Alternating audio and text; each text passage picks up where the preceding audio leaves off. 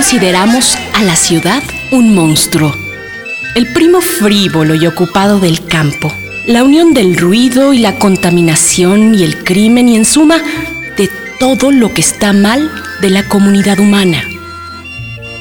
Pero cuando la dejamos vacía, cuando nos encerramos para evitar contagiarnos, recordamos que desde que aparecieron, las ciudades nos han fascinado con todos sus errores y horrores, con toda su inmensidad. ¿Qué es lo que más extrañamos de la ciudad? ¿Cómo volveremos a vivirla cuando podamos salir a ella de nuevo?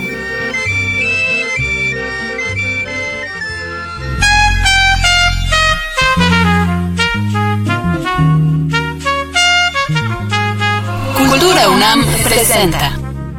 No se trata solo de lo que tenemos que decir. Es también todo lo que tenemos para escuchar. Somos lo que conversamos.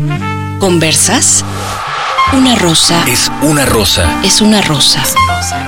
Conversos. Conversas. Un podcast de la Casa Universitaria del Libro. Conversas. Con Rosa Beltrán.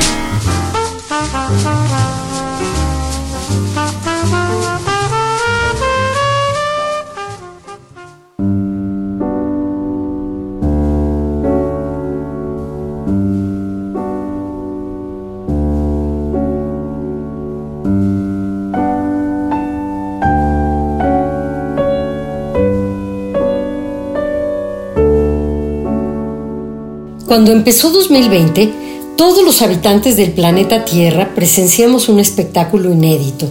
Muchas ciudades del mundo, empezando por el lejano oriente, siguiendo por Europa y finalmente Latinoamérica, se vaciaron de toda presencia humana. Se volvieron ciudades desiertas, ciudades sin humanos. Ver las imágenes de las calles completamente vacías en Italia, donde algunos tenores cantaban desde sus ventanas a los vecinos en las plazas vacías ver Madrid sin gente, ver el centro de la Ciudad de México sin un solo habitante, con el zócalo solitario y silencioso, tan solo iluminado de noche por las luces de los edificios que lo rodean, fue sobrecogedor. Ciudades fantasmales como las imaginadas por Ray Bradbury. Exacto, algo al mismo tiempo fascinante y aterrorizante. ¿Qué se escribirá de todo esto? pensé. ¿También lo pensaste tú? Por primera vez en nuestra historia vimos las ciudades sin rastro humano.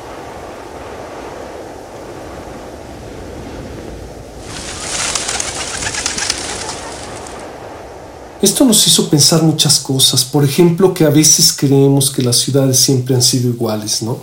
O sea, tú dices Ciudad de México y te imaginas siempre lo que has visto en ella.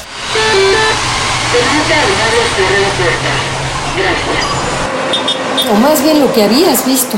Pues sí, lo que habías visto antes de la pandemia. Pero la ciudad es algo de lo más cambiante y eso es claro en la literatura. La ciudad es uno de los grandes temas de la novela, la poesía y la crónica del siglo XIX.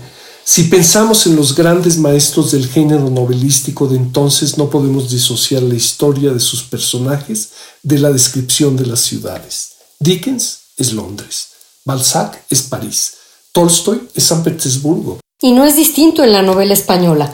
Oviedo, aunque se llame Vetusta, es el lugar donde transcurre la historia de la regenta de Leopoldo Alas, Clarín, una de las novelas más fascinantes de nuestra lengua. La ciudad en el siglo XIX es el gran descubrimiento de la novela. Pero en el siglo XX la ciudad decididamente irrumpe y ya no como marco que contiene a los personajes, sino como el sujeto principal de la narración. Pensemos, por ejemplo, en el París de Cortázar o en el México de Carlos Fuentes. Pensemos también en la Francia de Irene Nemirovsky, en el Madrid de la Guerra Civil de Almudena Grandes. En el siglo XX la ciudad se vuelve poderosa y un tema central. Sí, puede ser por las grandes migraciones del campo a la ciudad, que generaron nuevas formas de vida y dieron lugar a los paisajes urbanos que se fueron construyendo y que sostienen la trama. No podemos pensar en una novela como Manhattan Transfer de John Dos Pasos sin pensar en que el personaje de la novela es Nueva York. Esta fiebre por situar la ciudad como el sujeto de la historia hace que para muchos Ulises de James Joyce sea una guía lingüística y espacial de Dublín, y que Berlín Alexanderplatz de Dublín sea una guía de Berlín. Incluso hay autores que inventaron sus ciudades para volverlas personajes principales. Ciudades invisibles de Italo Calvino o las ciudades inventadas de Kafka. Así es.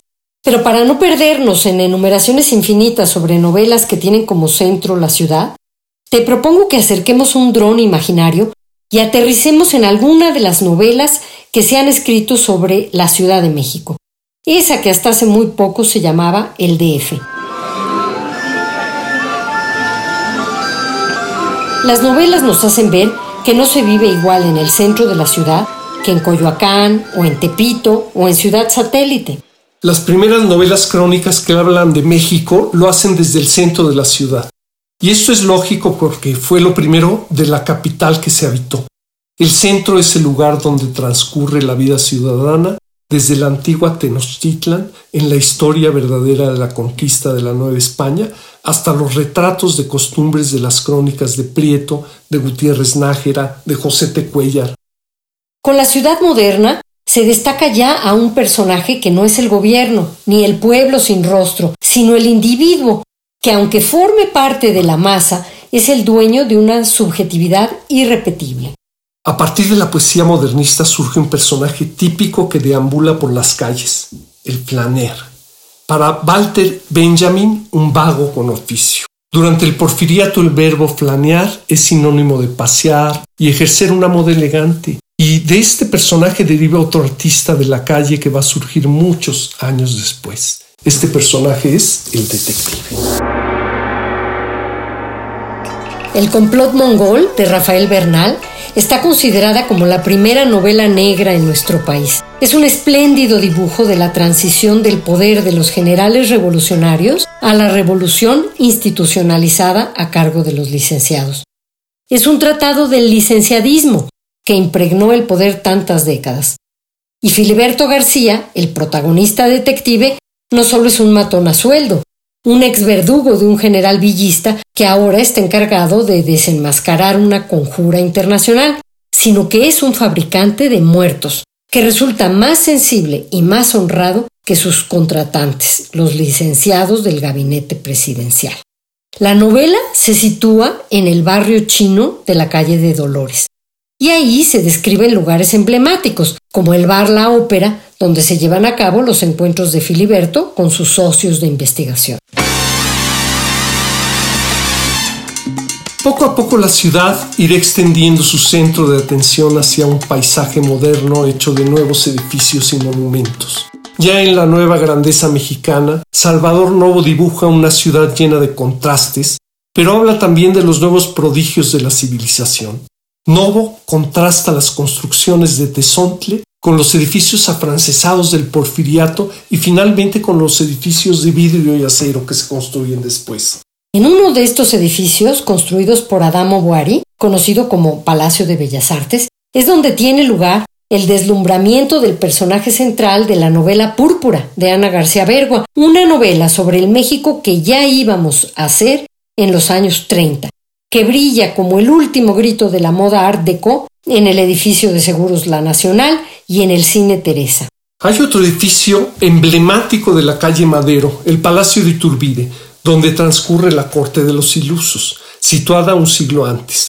Otra novela que sucede en distintos lugares de la Ciudad de México de los años 40 es la primera novela policíaca escrita en nuestro país por una mujer. Diferentes razones tiene la muerte de María Elvira Bermúdez, la Agatha Christie mexicana, quien también fue la primera mujer en recibirse como abogada.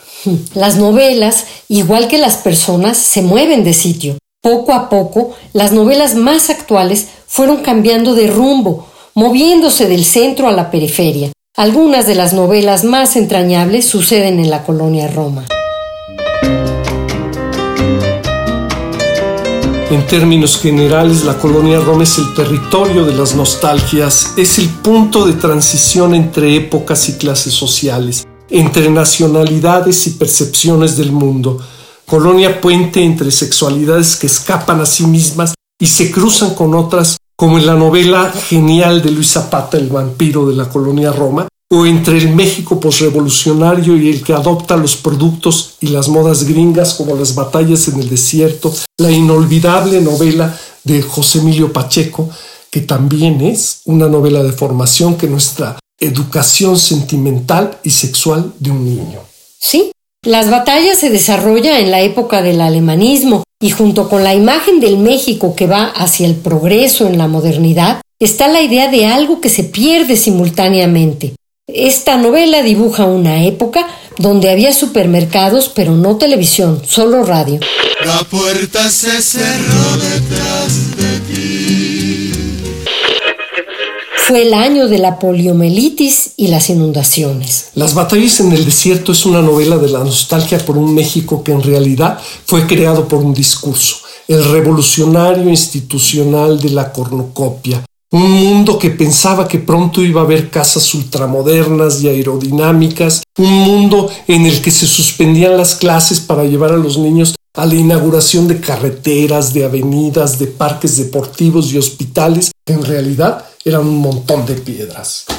Pero las novelas más actuales ya suceden en cualquier lugar del mundo. Sin embargo, todavía existe el interés de mostrar las idiosincrasias particulares de quienes habitaron esta ciudad cuando el nacer en una colonia particular determinaba tu forma de ver la vida. Desde el centro hasta los límites de Cuemanco de Guillermo Fadanelli, pasando por la colonia del Valle de José Agustino de Enrique Serna, la Ciudad de México sigue y seguirá dando mucho de qué hablar. Sobre todo cuando la recuperemos después de este paréntesis obligado por la pandemia.